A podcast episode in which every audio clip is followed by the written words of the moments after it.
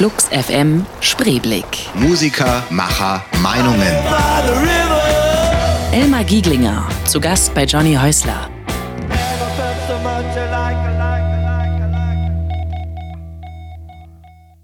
Elmar Gieglinger, 1965 in Kempten im Allgäu geboren, studiert Betriebswirtschaftslehre, bevor er sich für den Hörfunk entscheidet und bei Radio NRW landet. Nach einem Zwischenstopp als Studioleiter des Düsseldorfer Redaktionsbüros der dpa landet er 1993 bei Viva. Bis 2009 wird er dem Musikfernsehen treu bleiben, zuletzt als Senior Vice President von MTV in Europa.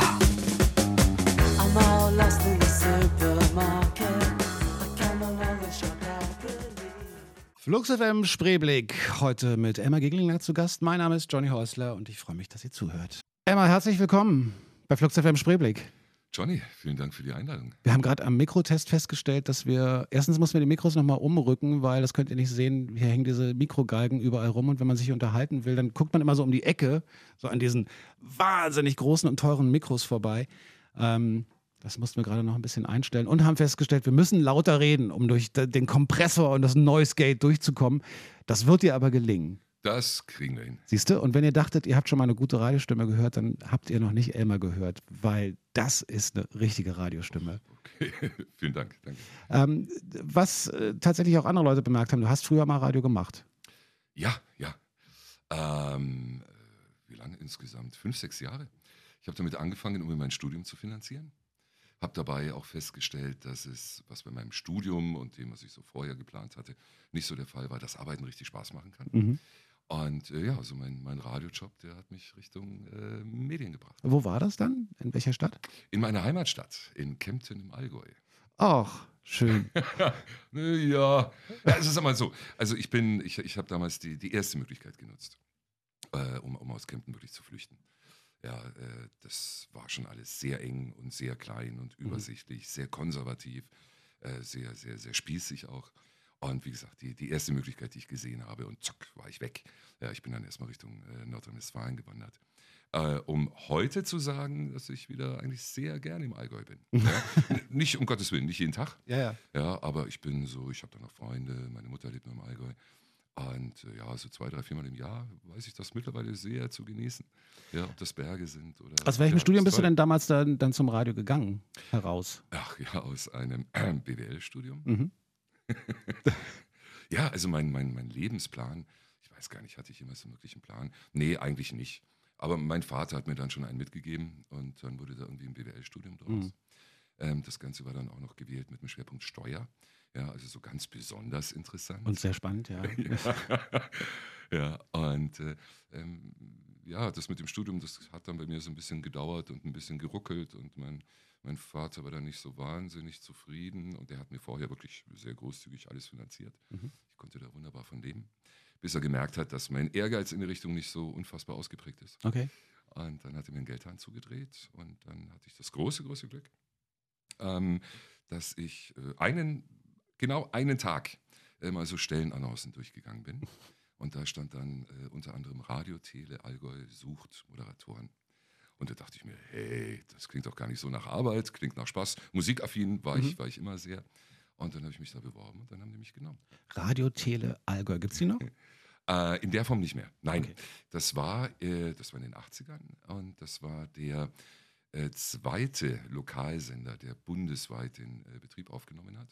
Äh, dahinter hat die, oder ja, das war ein, ein, ein Projekt der Augsburger Allgemeinen, also einer durchaus guten und, und angesehenen Tageszeitung. Und das war richtig, richtig amtlich geplant mit großer Redaktion und äh, vergleichsweise hohem Anspruch. Also hat mit dem, was wir, was wir heute so als, als Lokalradio verstehen, auch inhaltlich nicht mehr viel zu tun. Aber dann kann man doch eigentlich Eltern deren Kinder dann irgendwann in, diesem, in dieser Ausbildungsphase sind, nur raten, den Geldhahn zuzudrehen. äh, um also bei mir war es nämlich ähnlich, wobei der Geldhahn noch vor dem Studium zuging, weil ich gesagt habe, ich bin Musiker. Und ähm, da haben meine Eltern gesagt, wunderbar, dann sieh mal zu, wie du klarkommst, was aber im Nachhinein auch richtig war. Ähm, ja, im Nachhinein gesehen, es war definitiv für mich sehr hilfreich. Mhm. Ja, wenn ich da weiterhin so meinen kleinen, aber konstanten Geldfluss bekommen hätte, dann, ja, wer weiß, wer weiß, wo ich heute sitzen würde. Also im Nachhinein, ja, bin ich froh. Äh, damals war ich stocksauer, konnte es überhaupt ich nicht auch, verstehen Natürlich. und fühlte mich unfassbar ungerecht behandelt. Und Mensch, ich war doch, Ja. ja, zumindest jede Woche mal in der Uni. Also, ja. Aber klar, ich, du hast völlig recht. Im Nachhinein. Ob dir, ob dir dieses Studium, ich habe gar nicht gefragt, wie lange es war, aber dieses einmal die Woche Studium irgendwas noch äh, bis heute genutzt hat, erfahren wir gleich noch. Erstmal Lerita Mitsuko. Elmar Geglänger ist zu Gast bei Flux FM Spreeblick und wir haben den Begriff jetzt schon ein paar Mal gehört in der Ankündigung für dich. Ähm, Medienboard Berlin-Brandenburg. Ähm, jetzt muss ich mal erstmal vielleicht versuchen zu erklären, was das ist, für diejenigen, die es nicht wissen, was du da genau machst. Und dann kommen wir nochmal auf dein Studium zurück. Okay, gerne. Ähm, ja, Medienbau zu erklären ist gar nicht so einfach bei, bei äh, vielen hundert Projekten im Jahr, die wir teilweise fördern, unterstützen, beraten, vernetzen und, und, und. Im Kern äh, denke ich, nicht denke ich, sondern weiß ich, dass unsere Aufgabe die ist, ähm, dass wir schauen, dass es der Medienwirtschaft in Berlin und Brandenburg so gut geht, wie eben gerade irgend möglich. Sprich, dass die Produzenten und die Medienschaffenden äh, in der Hauptstadtregion zu tun haben, dass die Studios ausgelastet sind, dass man auch äh, Medienkulturelles und Dinge wie Medienkompetenz zum Beispiel nicht vergisst und, und, und. Und äh, ja, dafür fördern wir Dinge wie Film, äh, digital ist gut, Film ist mittlerweile auch digital, ja, Mhm. aber hier die sogenannten oder immer noch sogenannten Online-Kram. neuen, neuen Plattformen, ganz genau, Online-Kram, Mobile, äh, Tablet äh, und, und, und. Ähm, ganz neu jetzt auch eine äh, TV-Förderung, die Förderung von Piloten serieller äh, Produktionen. Darüber hinaus äh, um die 100 Standortprojekte, die wir äh, betreuen, fördern, beraten und, und, und. Also es ist äh, sehr umfangreich. Und Klingt aber auch nach viel ähm, Rechenarbeit und deswegen natürlich mein Hint zum BWL-Studium. Hast du damals irgendwas mitbekommen, was dir heute nützt oder hast du das alles neu jetzt einbringen müssen? Nein, ich bin tatsächlich und nicht nur heute, sondern auch in den vergangenen Jahren ähm, immer wieder froh, dass ich so mein kleines Einmaleins in Sachen BWL Mhm. äh, mitgekriegt habe. Ja, das hilft mir sehr. Äh, wir, haben ein Jahresbudget von über 25 Millionen Euro. Das will verwaltet sein und da sollte man sich schon ein bisschen mit Zahlen auskennen. Äh, gar, Mhm. kein, gar keine Frage. Jetzt haben wir ja, wir hatten hier in dieser Sendung schon öfter Leute zu Gast, die mit Förderung, aber auch mit Coaching, also wo kein, nicht Geld fließt für Startups und so, ähm, zu tun haben. Und äh, speziell im kulturellen Bereich, im Medienbereich zum Beispiel, äh, scheint das ohne Förderung auch gar nicht zu gehen. Trotzdem stelle ich immer wieder fest in Gesprächen, so außerhalb der Sendung, dass äh, manche Leute sich das doch schon dann sehr viel ein, zu einfach vorstellen. Also die denken halt, na, ich habe eine gute Idee, dann gehe ich da hin, dann geben die mir Geld und dann kann ich das machen. Ganz so ist das aber nicht. Im Prinzip schon. Äh, es ist Oh, super. So zwischendrin Okay, ist noch ein tschüss. bisschen, Wir hören uns nächste Woche wieder. Zwischendrin ist allerdings noch ein bisschen Papierkram zu, äh, zu erledigen. Und natürlich äh, sind wir in der Situation, dass die Anzahl der Anträge, äh, das Fördervolumen, was Mhm. bei uns angefragt wird, unser tatsächliches Budget um ein Vielfaches äh, übersteigt. Mhm. Und äh, ganz generell, wenn es um Förderung geht, muss man auch ein Stück weit unterscheiden. Ähm, wir sehen unsere Fördermaßnahmen nicht zu 100 Prozent, aber doch in der Gänze, gerade auch in den Bereichen, mit denen ich mich im Kern beschäftige, also digitales, Online-Kram und so weiter, wie du gesagt hast, aber auch TV, äh, ganz klar als Wirtschaftsförderung. Also hier geht es darum, dass wir mit jedem Euro, den wir einsetzen, ein Vielfaches an Euros bitteschön für den Standort wieder zurückkriegen. Mhm. Und das ist eine Rechnung, die unterm Strich eigentlich auch immer sehr, sehr gut funktioniert. Etwas anders sehen muss man den äh, Bereich Filmförderung. Dafür haben wir eine zweite äh, Geschäftsführerin, Mhm. äh, Kirsten Niehus, die sich darum kümmert. Ähm, und Filmförderung, es ist einfach weltweit so, dass, äh, ich sag mal, so gut wie kein Film entstehen würde, wenn es denn keine Förderung gäbe. Sieht man ja, auch im also Abspann Film immer wieder ist- äh, gefördert durch und weiß ich nicht, dann kommen da listenweise Menschen äh, beziehungsweise äh, Unternehmen, Organisationen, die äh, da gefördert haben. Richtig, richtig. Also das ist kein Berlin-Brandenburger Phänomen und auch kein deutsches Phänomen, das ist ein weltweites Phänomen. Und wenn man eine, eine äh, nationale Filmkultur haben möchte, dann kommt man an Filmförderung einfach nicht vorbei. Dein deutscher Lieblingsfilm der letzten Jahre? Deutscher Lieblingsfilm der letzten Ist Jahre. jetzt auch sch- schwierig Jetzt- so aus dem jetzt- Stand. jetzt bei der du- Menge an deutschen Filmen, die, die wir mitgerissen haben. du, äh, Also, also was ich frage danach nicht, ob ihr den gefördert habt und warum, sondern Also ein Film, der mich tatsächlich beeindruckt hat, war äh, Cloud Atlas. Mhm. Und man glaubt es kaum, aber es war ja im Kern eine deutsche Produktion, die Mhm. auch überwiegend äh, auch hier bei uns in Berlin-Brandenburg gedreht Ganz wurde. häufig genannt auch in den besten Filmen des letzten Jahres. Ähm, ja, er hat leider nicht den Publikumserfolg äh, bekommen, der in, in meinen Augen zugestanden äh, wäre, deutlich. Da hat der, äh, wie heißt es so schön, in der Musikbranche auch, der Konsument hat versagt. Aber ähm, ich, ich finde die Produktion wirklich, wirklich beeindruckend. Ja. Äh, Gerade auch, weil äh, man tatsächlich eine Stunde gebraucht hat, um reinzukommen.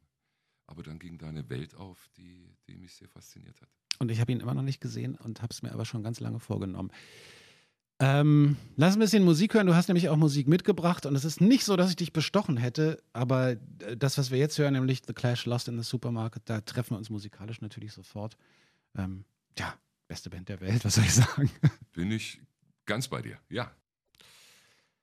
Besondere Bedeutung für dich, die Band? Oder? Äh, The Clash, ja, Ja. ja, ja, auf jeden Fall.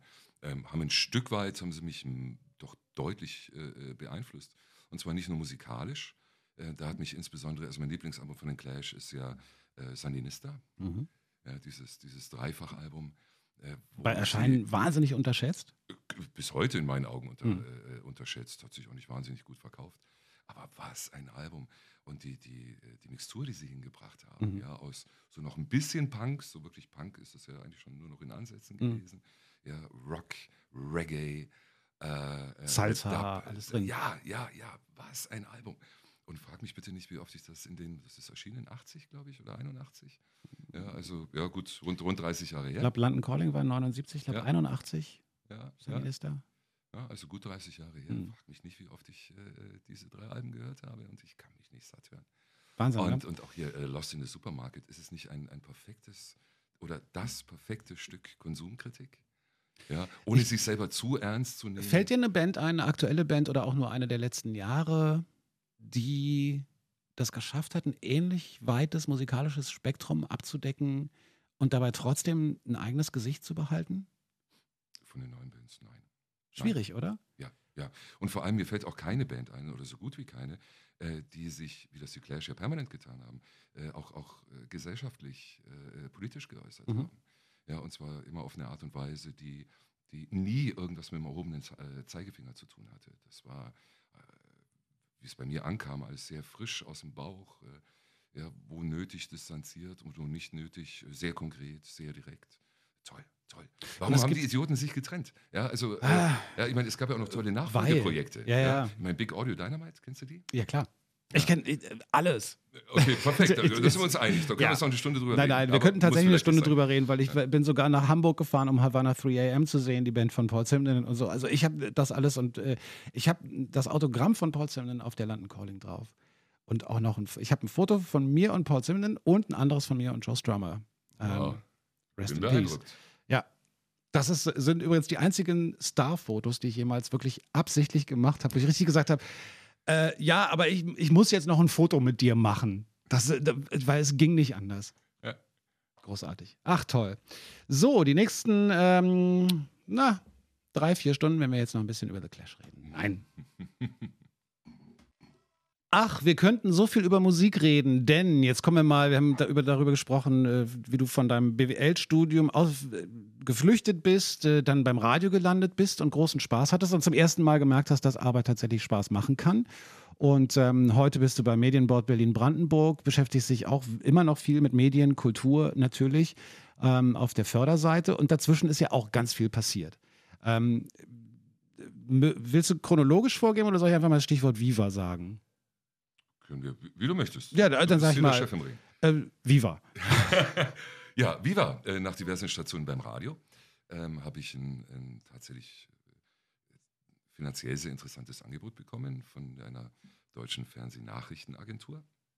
Ähm, und dachte mir auch, komm, das machst du mal. Mhm. Da bin ich wirklich, und das war das erste und einzige Mal, äh, dem Geld gefolgt. Äh, TV war damals, ist es heute auch noch, äh, doch eine ganze Ecke besser bezahlt als, äh, als Radio. Dann saß ich also in Bonn. Heute ist ja Radio wahnsinnig gut bezahlt. Nein. ja, bin ich sicher. Also, was was Teuerste. gibt es denn hier für, für, für, für zwei Stunden? Für zwei Stunden? Hm? Hm, Für dich oder für mich? Meine Gage kenne ich. äh, äh, Ich habe ein Glas. Wein von mir, aber Aber, aber es ist wahnsinnig teurer Wein. Also, nein, ich bin. Ähm, nein, über Geld rede ich hier nicht. Okay. Aber es ist, es ist tatsächlich, ähm, das sage ich nur deswegen nicht, weil viele Leute es vielleicht für wahnsinnig viel halten würden. Ähm, es ist, ich habe ja beim öffentlich-rechtlichen Rundfunk lange gearbeitet, ein Jahrzehnt, und da war es äh, sehr, sehr, sehr viel mehr. Das ist äh, hier bei Flux okay, ist es aber auch ein Geben und Nehmen. Ich habe äh, halt auch ein Interesse an der Sendung, die macht mir Spaß und deswegen ist das keine Geldentscheidung auch gewesen, das hier zu machen. Aber ähm, kann man, glaube ich, auch offen sagen. Irgendwie Flux ist jetzt kein Sender, der den äh, Moderatoren endlos äh, Geld zahlen kann und die äh, kaufen sich davon ein neues Auto. Das geht einfach nicht. Es ist halt ein Laden, der gucken muss, wie er das alles hinkriegt. Ja, dafür stimmt der Spaß, glaube ich. Das glaube ich auch. Und äh, ich war ja auch, auch gerade bei dem Punkt, dass, da bin ich dem Geld gefolgt und habe es aber auch bereut. Ja, also auf der einen Seite habe ich nicht bereut, den, den Schritt Richtung bewegtes Bild, Richtung, Richtung TV. Ähm, da bin ich heute noch sehr froh, dass ich da gelandet bin. Ähm, auf der anderen Seite, ja, saß ich dann eben äh, in Bonn bei der Deutschen Fernsehnachrichtenagentur. Äh, Bonn damals noch Hauptstadt und äh, damals auch noch Regierungssitz. Mhm. Und habe dann also so die Bundespolitiker äh, äh, der Republik äh, so befragt und äh, fand das überhaupt nicht äh, spaßig. Also hatte da wenig Spaß dabei. Hab parallel, das war das Gute daran, äh, wir hatten Ticker, ne, so die, die, die einschlägigen Agenturen, habe da mitbekommen, oh, es tut sich was in Sachen Musikfernsehen aus Deutschland. Mhm. Daraus wurde dann ja Viva TV.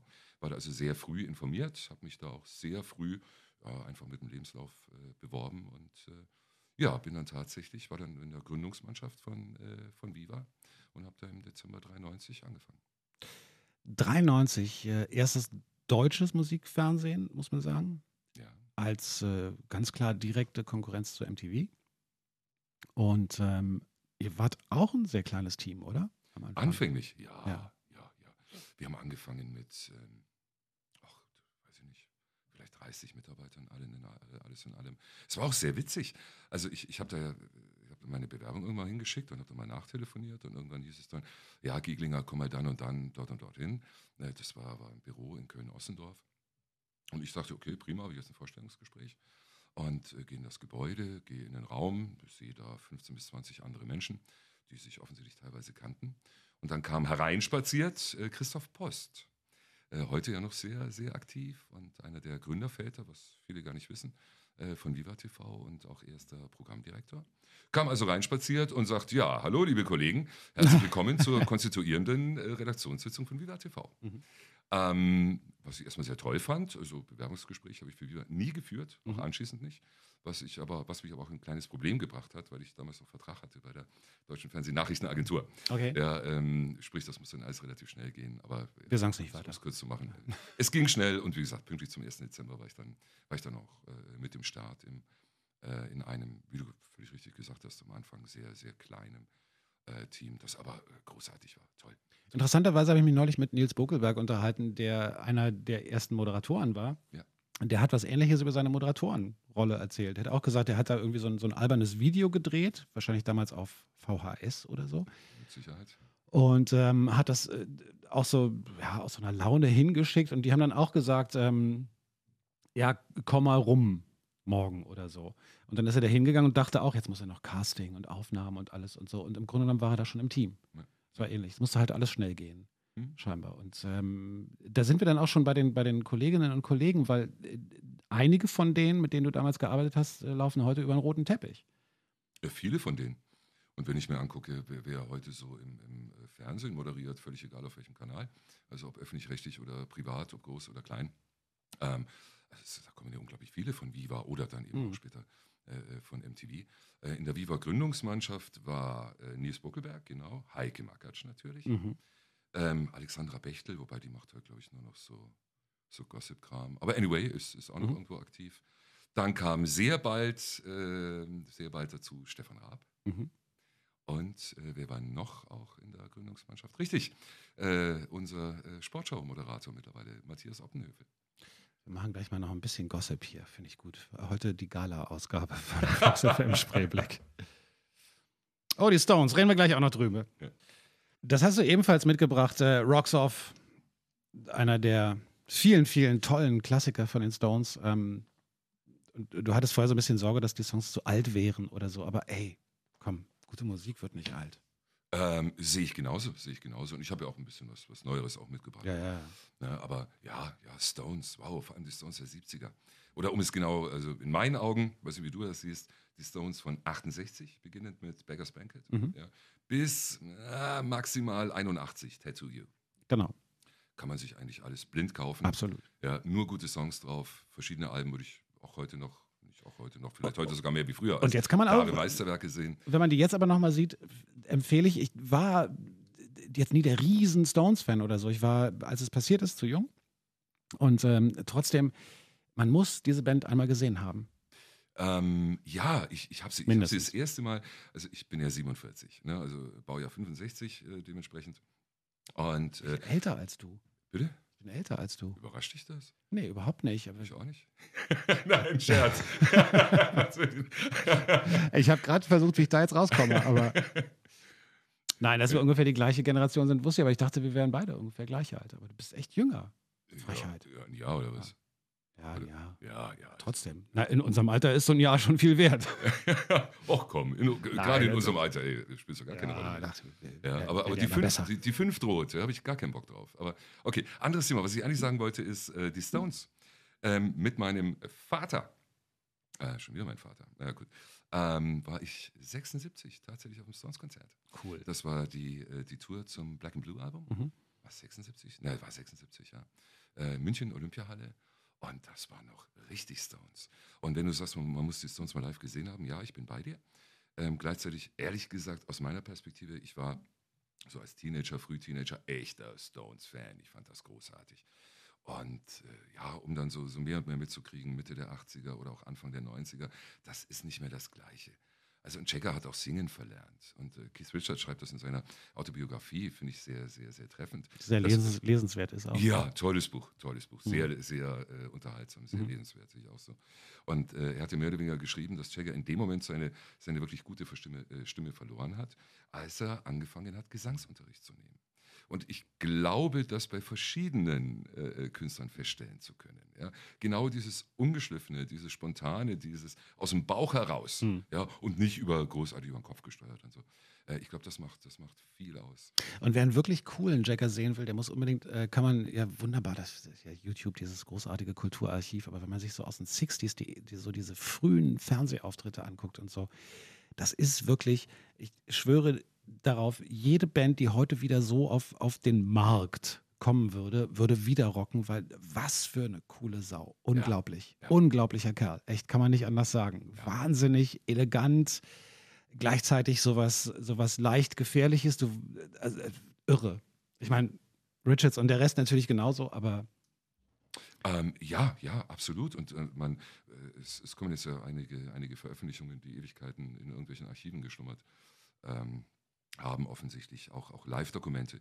Also es gibt ja diese Bootleg-Series, die sogenannte von den Stones, mit Live-Aufnahmen unter anderem von 73 und auch von äh, 77. Nee, stimmt gar nicht, von 75 gibt es eine. Und was war das für eine unglaubliche äh, äh, Liveband auch. Oder auch das, äh, die, diese, diese Blu-ray, die ich glaube letztes Jahr veröffentlicht wurde, Ladies and Gentlemen, The Rolling Stones von der 72er Tour. Was war das für eine Liveband? Und wenn ich den, dann wiederum mich an die, an die letzten Stones-Tourneen zurückerinnere, mit vier Background-Sängern, drei Keyboardern, fünf Mann Bläsersatz, ach, äh, frag mich nicht. Ja?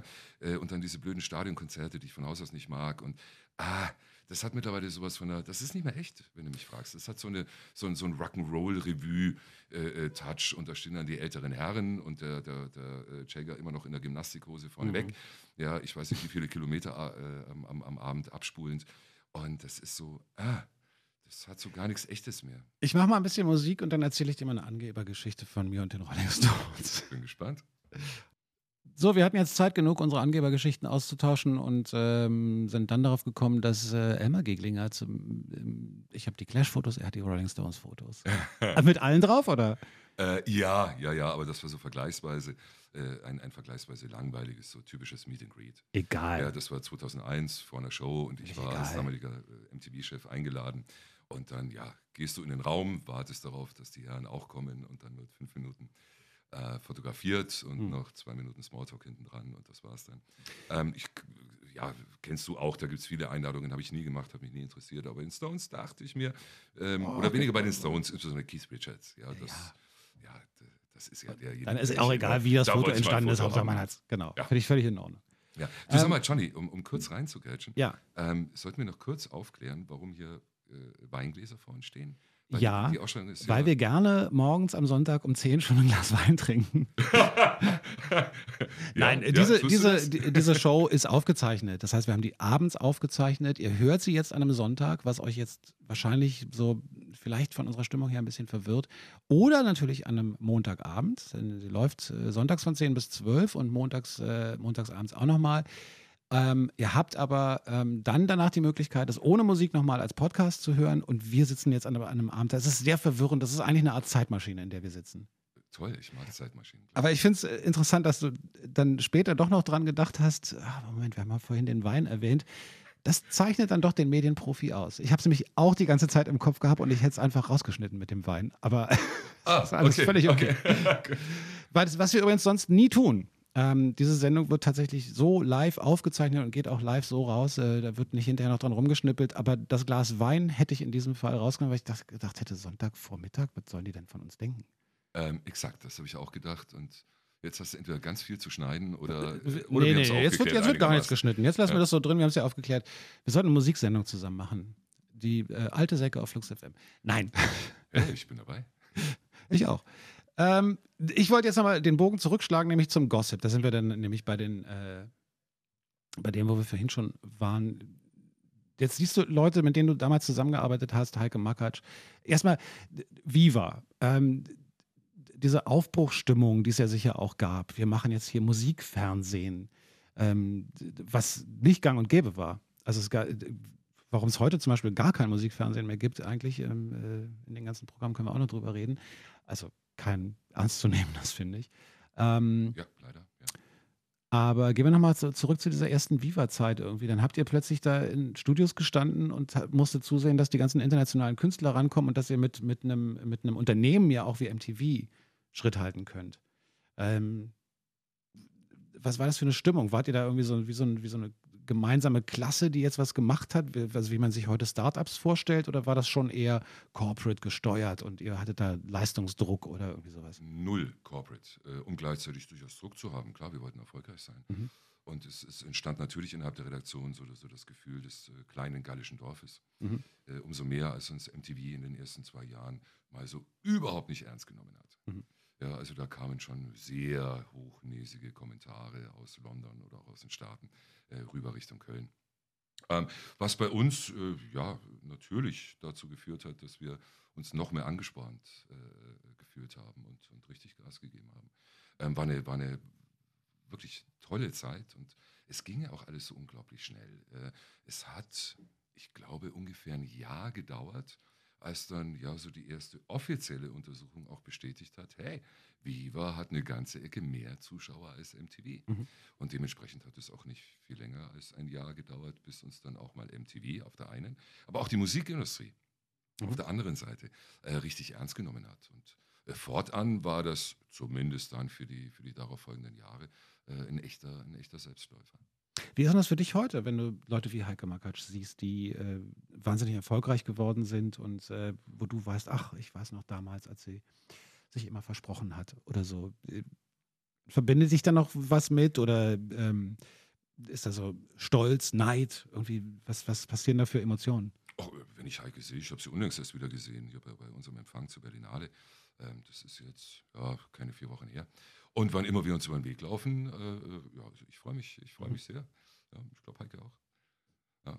Und äh, um das noch zu sagen, äh, Heike war auch schon in, in dieser Gründungsmannschaft einfach die herausragende Moderatorin. Ich habe viel mit ihr gearbeitet, war viel mit ihr unterwegs, äh, um, um, um Sendungen abzudrehen. Und Heike hatte von Anfang an dieses Talent, sich eben entweder überhaupt nicht zu versprechen, Mhm. ja, beziehungsweise wenn sie sich versprochen hat, ja, dann noch so rauszuwinden, dass es unterm Strich noch viel, viel besser war, ja, als wenn sie jetzt einfach hier den Satz geradeaus äh, äh, geschafft hätte. Also äh, ja, verbal ein echtes, ein echtes Supertalent. Ist es eine Gabe, Moderation und Fernsehen, Fernsehmoderation? Ist es eine Gabe oder kann man sowas lernen?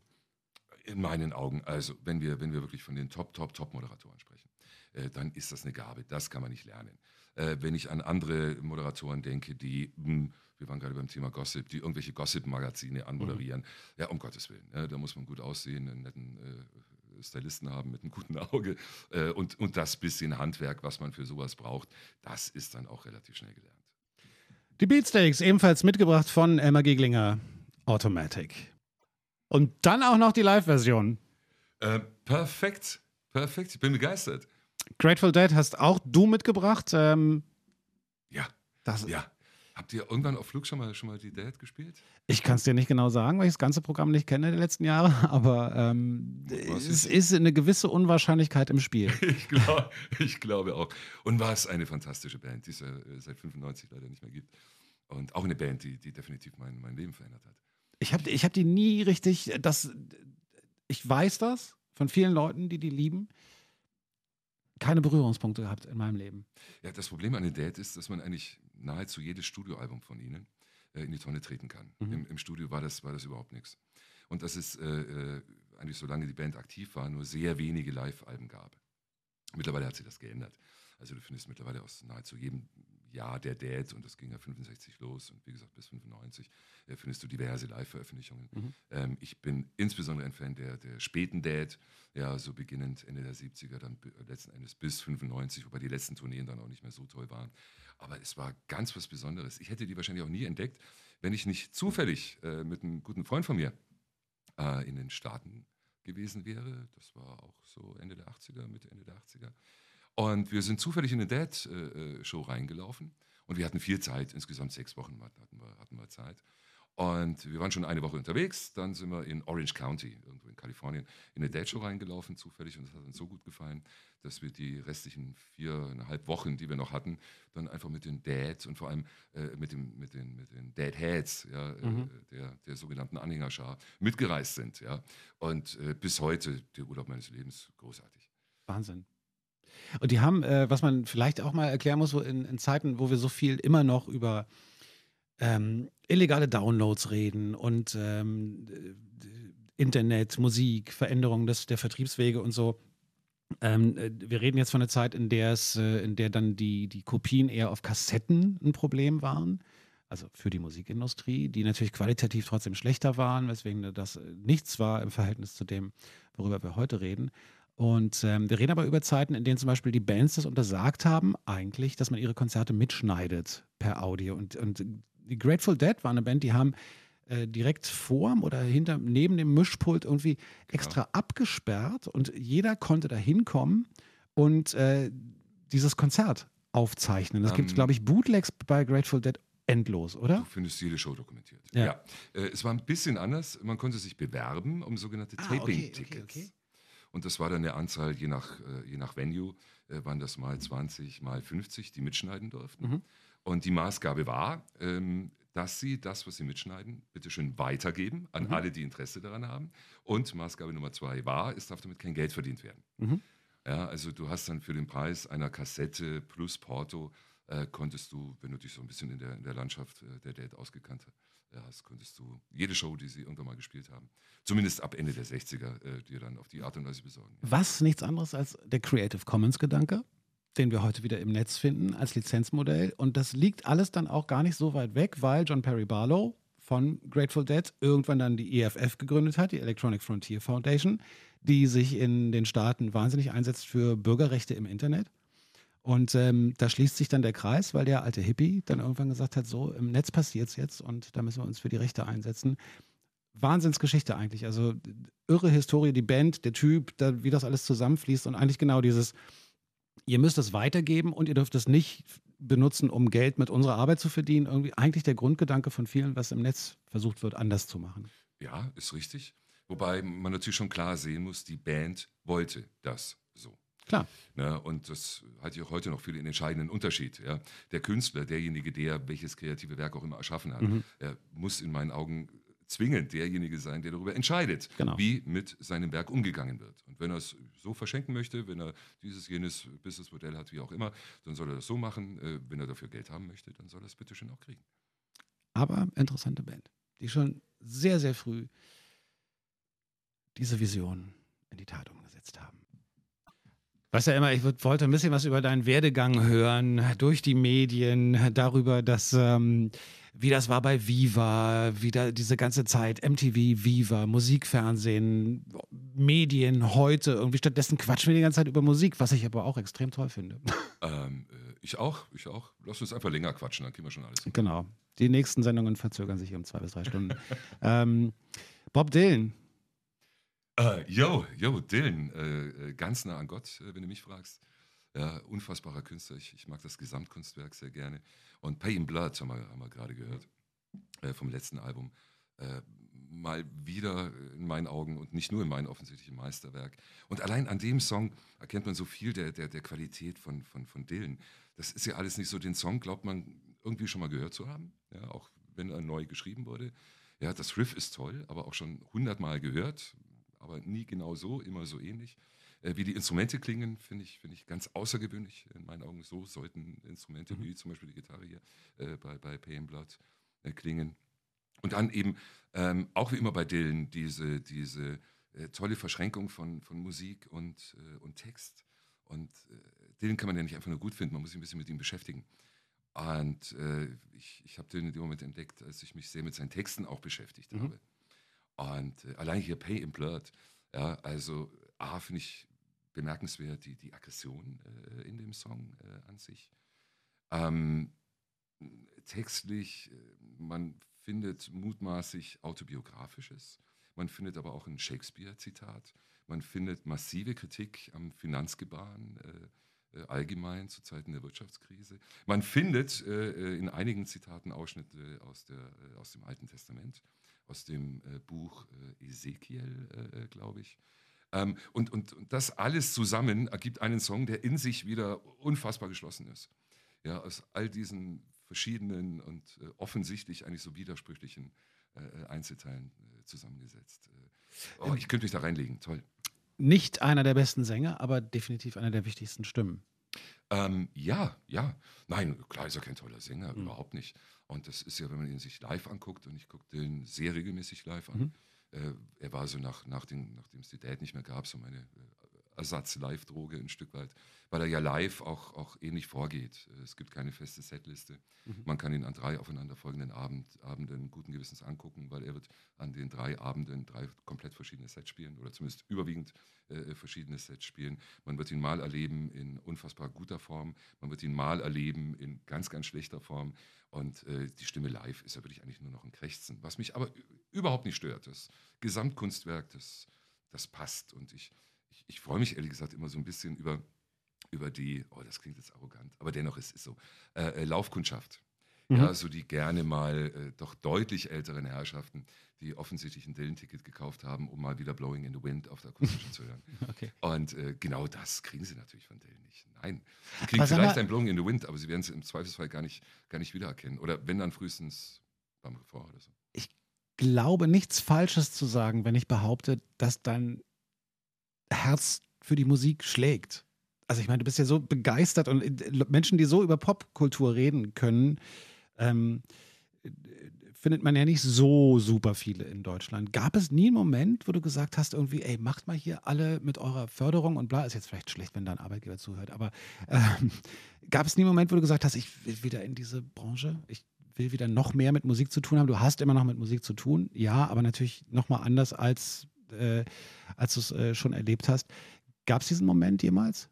Nein, nein. Äh, beim Medienboard die, die Möglichkeit zu haben, einen der äh, oder eine der spannendsten Kreativmetropolen weltweit ein kleines bisschen mitgestalten zu können. Ähm, das finde ich, find ich so attraktiv, da denke ich in dem Moment nicht an, an anderes. Um, um gleichzeitig auch zu sagen, ich, ich habe so lange im, im, Musikbereich gearbeitet, insbesondere eben, eben Viva und, und, und, und MTV, ähm, und habe da teilweise auch vermisst, dass die, die Musik, die Musik war auf einmal so Job und, und gar nicht mehr so, so privat. Äh, um gleichzeitig zu sagen, sowohl bei MTV wie bei Viva, also Hand aufs Herz, äh, besonders viel Bob Dylan oder Grateful Dead äh, ist da nicht gelaufen.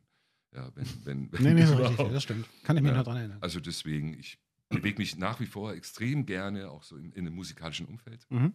Aber äh, dass ich da deswegen jetzt über, irgendwann mal gedacht hätte, nö, dafür mache ich ganz was anderes und lasse das mit dem, mit dem Medienboard. Nein, nein. Okay.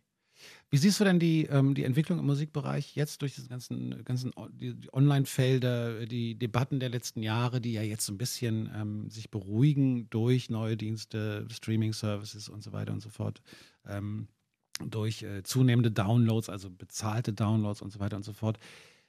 Ist ja bei euch auch ganz oft Thema wahrscheinlich. Also neue Medien, du hast vorhin selber gesagt, wir nennen sie immer noch neue Medien, dabei sind sie gar nicht mehr so neu. Ähm, wie siehst du als, als Musikfan, als Freund diese Entwicklung? Oder sagen wir mal aus zwei Sichten, vielleicht einmal als Fan und dann nochmal als äh, jemand, der sich ja auch auf wirtschaftlicher Ebene damit äh, immer beschäftigt hat.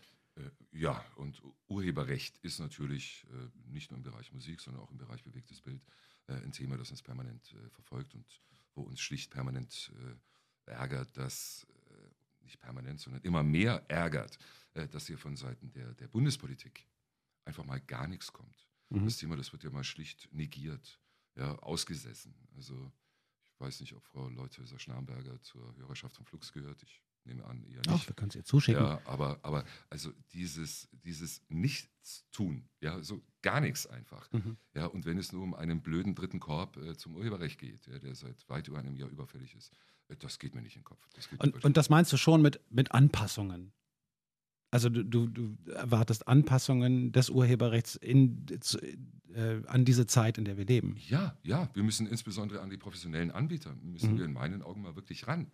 Ja, um auf der anderen Seite diese, diese komplett willkürliche Abmahnungspraxis überhaupt nicht zu mögen. Mhm. Ja, wir, müssen an die ran, die den Schaden wirklich verursachen.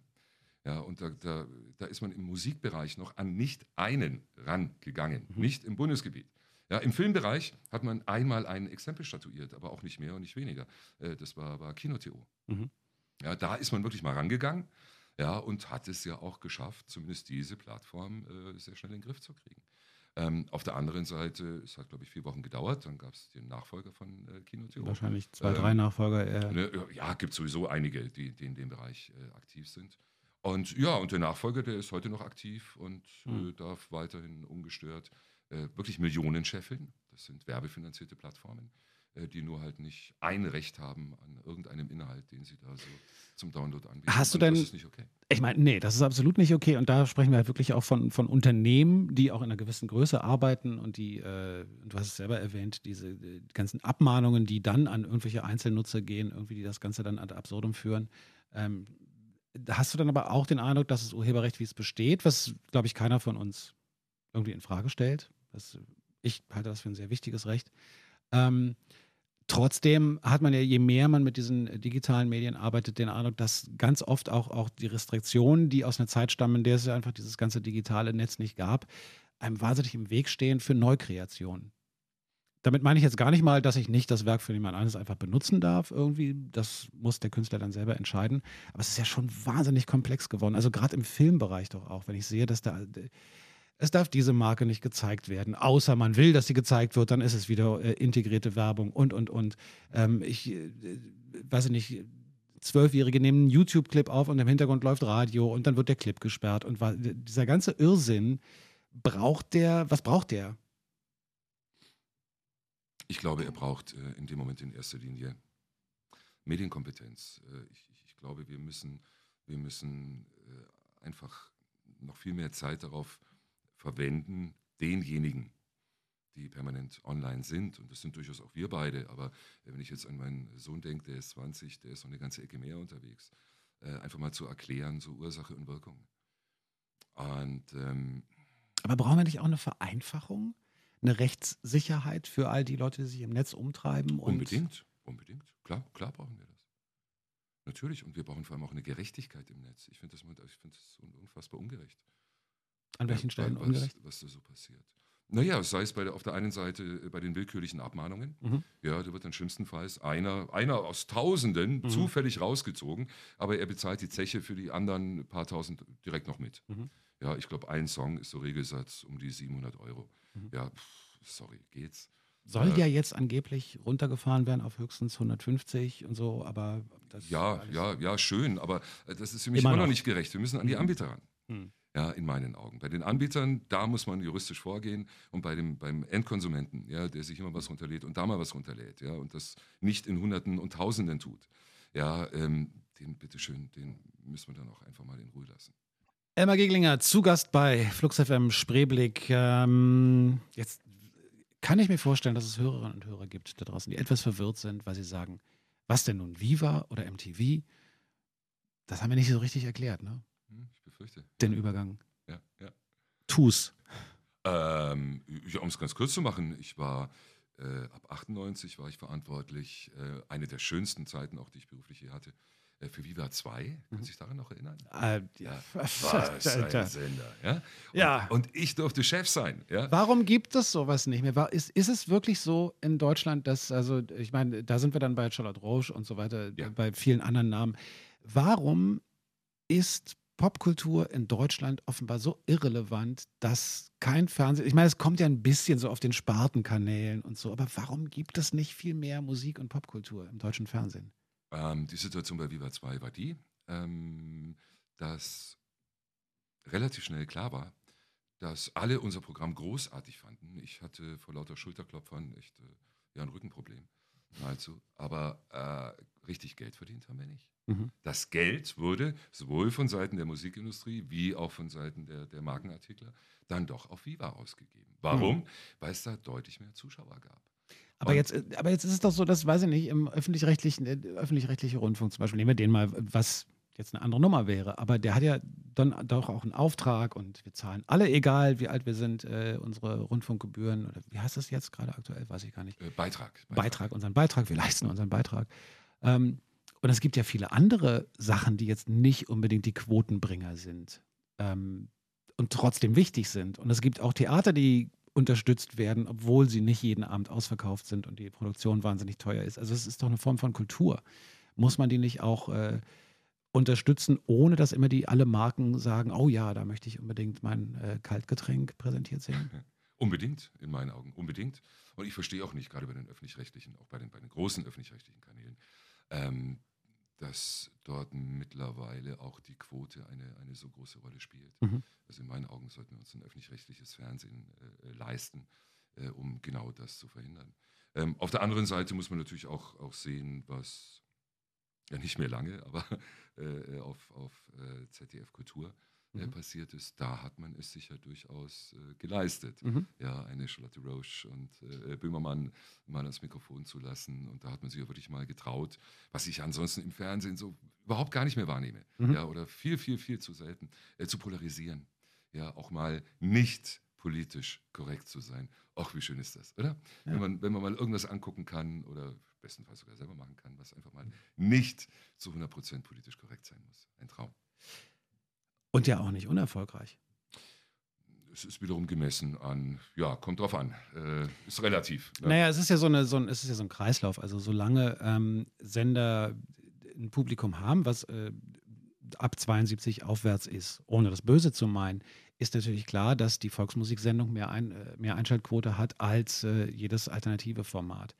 Aber um dahin zu kommen, dass eben diese Altersgrenze runtergeht und dass eine, eine, eine YouTube-Generation, nennen wir sie jetzt einfach mal so, ähm, auch wieder einen Fernseher anschaltet. Und zwar zu einer Zeit, in der sie gezwungen ist einzuschalten, weil sonst verpassen sie es, was ja in, in, in dem Medienkonsumverhalten äh, von jüngeren Menschen gar nicht mehr stattfindet. In meinem ehrlich gesagt auch nicht mehr. Ähm, dazu muss man doch was wagen und dann ähm, nicht auf die Quote gucken. Das ist, anders geht's nicht. Ähm, ja, ja, bin ich bei dir. Aber wie gesagt, ich würde das schon ein bisschen beschränken auf die öffentlich-rechtlichen, weil der private Sender ist nun mal äh, ja, dazu verdonnert, Geld zu verdienen, ja, irgendwie seine Leute zu bezahlen. Und er kann auch wiederum nur investieren in neue Formate, wenn er vorher das Geld verdient hat, äh, ja, um, um das Ganze dann auch zu bezahlen. Ähm, also man muss da schon ein bisschen unterscheiden. Um Stefan und, Raab dann zu und es bezahlen. ist, ja, aber ja, Nein, ich meine- ja, ja, richtig. Ne? Und, und man muss schon auch eins festhalten: ähm, Der Konsument versagt da schon oft. Ähm, es ist leider so, auch bei, bei, bei MTV, äh, das Britney Spears Special, äh, das hatte richtig Zuschauer. Hm. Das äh, Beatsteaks äh, Special im Einzelfall nicht. Hm. Das ist dann schon ein Stück weit die Realität, die man vielleicht so in seinem eigenen Umfeld, ja, wo keiner Britney Spears mag, was für ein unfassbar altbackenes Beispiel jetzt auch von mir, ne? Britney Spears. Das ja stimmt. egal. Vor allen Dingen, Äh, weil die Justin tolle Songs Bieber hatte. Ja. Ja, aber die, wir machen es nicht besser. Auch Justin Bieber. Aber Britney Spears hatte tolle Songs. Aber, nee, aber so im, im eigenen Umfeld nimmt man das gerne mal anders wahr, so nach dem Motto, Mensch, Klar. die warten doch alle nur auf eine tolle, neue, alternative, politisch incorrect äh, Show oder wie auch immer. Ähm, aber de facto, wenn man sich dann so das große Ganze anguckt, äh, ist dem leider nicht so. Kunst und Demokratie verstehen sich nicht. Hast du gesagt. Habe ich gesagt. Muss man natürlich jetzt richtig interpretieren, weil ich nicht jetzt behaupten will, dass äh, Diktaturen und Kunst sich besonders gut verstehen würden. Aber was ich sagen will, ist natürlich, äh, ich glaube, Kunst ist nicht verhandelbar, nicht abstimmbar, sondern das muss irgendwie anders gewertet werden. D'accord, d'accord. Bin ich absolut bei dir. Ähm, Ja, jetzt hast du mich aber, glaube ich, auch gefragt, so nach dem Übergang von Viva äh, äh, zu MTV. Genau. Ich habe saublöd erstmal geantwortet mit Viva 2. ähm, Aber ist ja damit wichtig. aber, äh, äh, es ist absolut wichtig. Ähm, wie gesagt, tolle Zeit auch. Auf jeden Fall, Ende 99 war schon relativ klar, äh, dass wir mit Viva 2 nicht auf die Umsatzzahlen kommen, dass wir äh, weiter ausbauen können Mhm. oder zumindest den Standard halten können. Und in dem Moment kam ein Anruf der damaligen MTV-Chefin, Christiane zu Salmsein, ähm, die mich gefragt hatte, ob ich nicht äh, Programmchef bei MTV werden möchte. Und das kam mir dann in dem Moment sehr gelegen. Und dann bin ich zu äh, MTV gewechselt äh, und war dann ja äh, fast, ja, ja, fast zehn Jahre für MTV Networks äh, aktiv. Ähm, versehen mit der lustigen Anekdote, dass dann ja 2005 MTV Networks wiederum Viva gekauft hat mhm. und ich dann irgendwann meine Viva-Verantwortung quasi dann auch wieder zurückbekommen habe. Ja. So. Und jetzt versuchst du jungen Kreativen eine Chance zu bieten. Auch. Was jetzt ja. eine ganz hölzerne Überleitung war zu dem, was äh, das Medienboard nicht alleine aber gerade veranstaltet. Es gibt einen, einen Contest. Ja. Ich, du merkst, ich trete ein bisschen aufs Gaspedal. Oh, okay, okay. Äh, ja, äh, du, du sprichst auf den New Content Award, mhm. den wir gemeinsam mit Electronic Beats äh, äh, durchführen. Und es ist ein, wie ich finde, sehr, sehr schöner äh, Contest, in dem der Gewinner seine Idee, nee, wie blöd habe ich das jetzt eigentlich erklärt? Nee, ich fange mal vorne an. Also es geht darum, dass wir äh, äh, möglichst kreative äh, Konzepte suchen für bewegtes Bild, das Ganze seriell, ähm, einzelne Folgen von drei bis zehn Minuten, sehr gerne auch transmedial, also über die verschiedenen Plattformen Mhm. äh, gespielt. Und äh, es gibt dann eine recht namhafte Jury, die wird sich äh, all die eingegangenen Konzepte angucken. Und das beste Konzept äh, wird dann mit unserer Hilfe und der Hilfe von Electronic Beats und äh, insgesamt 70.000 Euro äh, verwirklicht werden. ähm, was muss man tun? Bis wann hat man Zeit? Ähm, äh, ehrlich gesagt, das war jetzt genau die falsche Frage, weil Okay. im Moment gerade. Aber es also, läuft wir noch. Haben, äh, nein, also wenn du, wenn du im Moment auf medienbot.de gehst oder Mhm. auch auf electronicbeats.com oder so, weiß ich jetzt nicht genau, ähm, dann findest du äh, sämtliche Unterlagen dazu und du findest auch einen Einsendeschluss Ende März. Mhm. Ja. Aber äh, jetzt werden wir so überrollt äh, von, von, äh, von Konzepten, dass wir gesagt haben, komm, jetzt äh, läuft das gerade so schön und äh, werden wahrscheinlich den Einsendeschluss noch mal ein paar Wochen verlängern. Also von dem her mindestens bis Ende März, aber wahrscheinlich auch noch ein paar, die eine oder andere Woche. Ich habe schon äh, diverse andere Geschichten begleitet, wo es irgendwann so einen Einsendeschluss gab. Und der, der Witz ist ja, dass ähm, 10% der Einsendungen kommen bis zum letzten Tag und am letzten Tag kommen die 90 anderen Prozent. Das ist wirklich wahr. Also das heißt, man kann verlängern, wie man will. Am Ende kommt sowieso alles am letzten Tag. Ja, wir hatten heute erst eine Telco zu dem Thema und, und haben einfach festgestellt, das Ganze hat so eine richtig schöne Dynamik äh, aufgenommen. Und äh, ja, jetzt haben wir ja schon Ende März. Und äh, ja, und diese Dynamik, nee, die wollen wir jetzt nicht, nicht äh, auf Teufel komm raus äh, in quasi einer Woche abbrechen. Okay, aber man findet alle Infos, die man braucht bei medienbord.de. Ja, Und ähm, ja, jede, jeder, die oder der sich äh, mit der Kamera in der Hand und guten Ideen bewerben will, soll das tun. aber ja, bitteschön. Wir freuen uns über jeden, der mitmacht. Elmar, vielen, vielen Dank. Wir hätten, glaube ich, jetzt tatsächlich noch zwei Stunden weitermachen können. Äh, ja, Wir hätten noch ein paar bisschen Musik gespielt, oder? Ja, das ist auch richtig schnell vergangen und äh, Das stimmt. Ja, und wir haben ja das meiste eigentlich nur mal so kurz, kurz angerissen. Aber äh, anyway, Johnny, ich, ich danke dir sehr. Hat- Wir machen mal ein Clash-Special. Okay? Ja, ich bin dabei. Ich frage mal hier die Geschäftsführung. Tschüss, Dankeschön. Ciao, Johnny. Dank dir.